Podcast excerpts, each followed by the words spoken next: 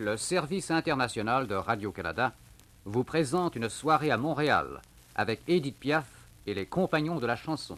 Neuf garçons, une fille. Nom dépouillé dont Paris a baptisé l'équipe formée par Edith Piaf et les compagnons de la chanson.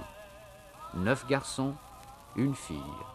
Que Montréal applaudissait après Paris et New York comme de merveilleux messagers de la chanson française.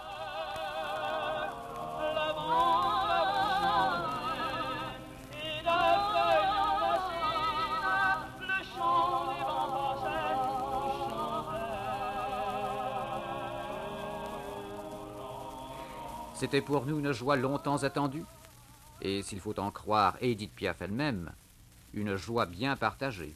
Madame Piaf, nous aimerions justement savoir ce qui vous a décidé à venir chanter au Canada cette année. Eh bien, mon Dieu, c'est toute la réputation que le Canada s'est fait lui-même en France. Tous les artistes savent que quand ils viennent au Canada, ils sont reçus merveilleusement. Mais je crois que tous mes camarades étaient encore euh, en dessous de la vérité, car vraiment on a l'impression de retrouver une vieille famille.